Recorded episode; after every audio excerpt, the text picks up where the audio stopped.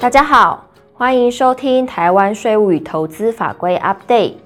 这个月我们邀请到资诚联合会计师事务所邱义贤副总经理来和大家分享盈利事业认列 CFC 所得适用办法修正草案重点。接下来就把时间交给邱副总。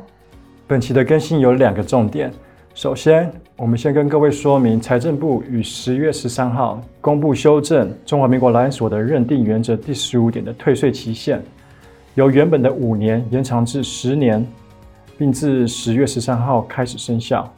啊，那我们先帮各位复习一下，呃，中华民国劳研所得认定原则第十五点的规定。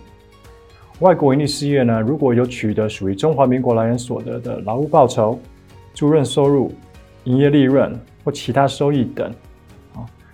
我国境内的扣缴义务人一般来说就会是给付给付人，应该在给付的当下，依规定的二十百分之二十个 percent 就总额去做扣缴。好，然后依照劳研所得认定原则第十五的规定呢，外国盈利事业可以在取得收入的五年内。啊，去向国税局去申请以所得净额的方式去课税。那在提出申请的时候，也要减负与这个收入相关的成本费用啊的账簿及凭证，以供查核。刚刚提到这个五年的退税期限，在十月十三日修正之后呢，延长为十年，并自十月十三号开始生效。那至于是如果是在生效日前取得的收入啊，还没有逾呃修正前五年的期限的话，仍是可以适用十年的啊退税期限，也就是说，外国营利事业如果啊他取得的收入是在民国一零七年十月十四号呃以后取得的话，仍是可以在十年内去申请退税的。那在这边提醒各位啊，如果外国营利事业它是依租税协定或者是我国适用所得税协定差额准则的规定去申请退还预缴税款的话。啊，比如说去申请营业利润免税，或者是股利、利息、权利金上限税率的退税，这这个退税的期限原是五年，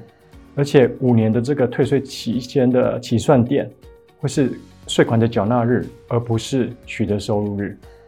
本期的第二个重点更新啊，要跟各位分享的就是财政部于九月二十八日预告修正盈利事业认列受控外国企业所得的适用办法。也就是我国 CFC 税制的执法规修正草案。那因为这次修正草案呢，是大幅的调整 CFC 当年度盈余的计算方式，所以我们先针对这个部分来向各位说明。依照修正成原本的规定呢，当我们在计算 CFC 当年度盈余时，会加入啊、由其他综合损益，也就是 OCI 及其他权益转入未分配盈余的数额。啊，可是依照财会的规范呢，啊、有部分的损益。它不是透过税后净利，或者是 OCI，或者是其他权益而转入未分配盈余的，而它是直接计入未分配盈余。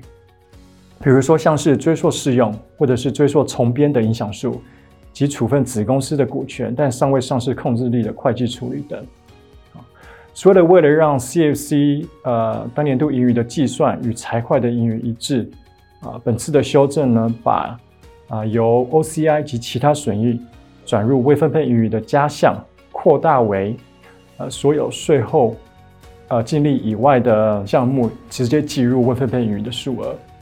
再来是一采权益法认列非地税负区转投资事业的投资损益调整的部分，该投资损益呢，它是属于呃源自非地税负区未实现的性质，所以在计算 CFC 当年度盈余的时候要予以减除。同理。与该这个未实现投资损益相关的所得税费用及利益也要一并的调整。另外，本次修正呢，针对 CFC 当年度盈余的计算也新增了两个调整数，我们这边逐一去做说明。第一个新增的调整数为处分非地税负区好采权益法认列转投资事业股权的调整数。那为什么会有这个调整数呢？因为在计算当年度 CFC 盈余的时候。如果是非啊源自地税负区转投事业的投资损益呢，我们是以实现的时候才会去认列。那投资损益的实现可以透过盈余的分配啊减资弥补亏损，还有处分股权的方式来实现。当我们在处分非地税负区转投资事业的股份时，啊依照权益法的会计处理，它的账面价值其实是有包含以前减除，但是还没有实现的投资损益。所以，当我们在计算已实现的处分损益的时候，要把这个部分加回来啊，以避免双重不课税。那要加回的金额呢，就是啊这个转投资事业它的账面价值及 CFC 对这个转投资事业的原始投资成本的差额。这次的修正也明定了，当我们在判断原始投资成本的时候，如果是在一百一十一年以前取得的股份，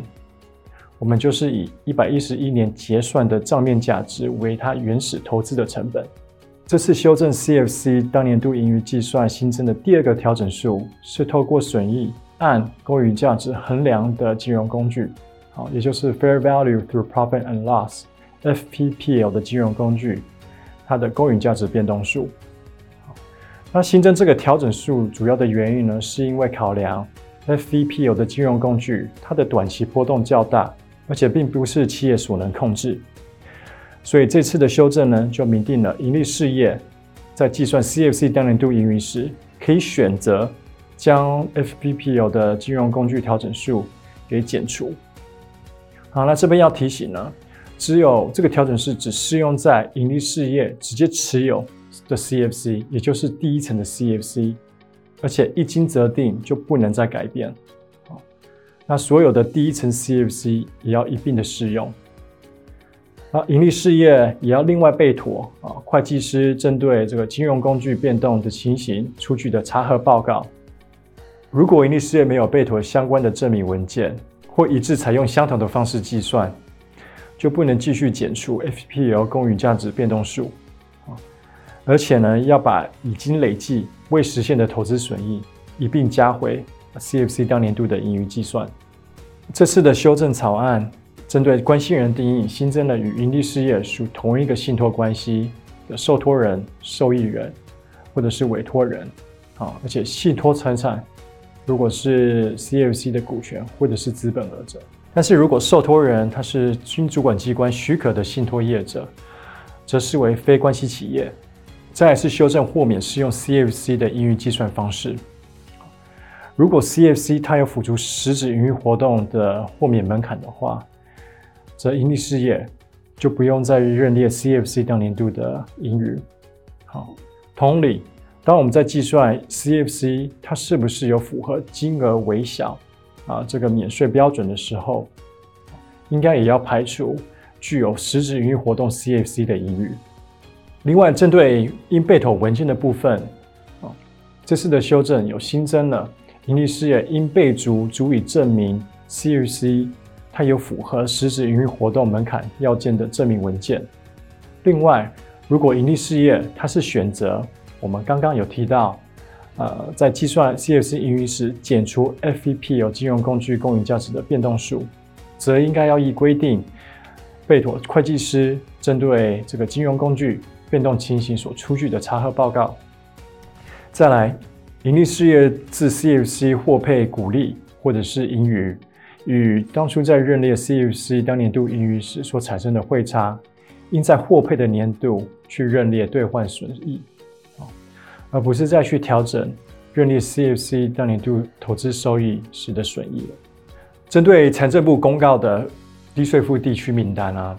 那么这次的修正草案，它有明定说它是不包含。针对特定区域或者是企业有提供特定的税制或税率的部分，所以呢，还是要依个案事实来去认定啊，CFC 的所在地是不是属于低税负区。这次的修正也删除了呃境外的纳税凭证、减资或清算的证明文件需要经过我国驻外机关验证的这个规定，但是啊，如果是大陆地区的证明文件，仍是要经过海基会的验证。最后。本年度呢，也就是一百一十二年度，为我国 CFC 制度实施的第一个年度。那这次的修正草案呢，它也大幅了修正 CFC 当年度盈余的计算。所以我们建议跨国企业要及时的去检视自己的投资架构，啊，并评估还有试算在 CFC 制度下的税负影响。谢谢大家的收听，也欢迎大家到 PWC 台湾 YouTube 频道观赏影片或订阅 Podcast 频道，及时取得最新资讯。我们下个月空中再会。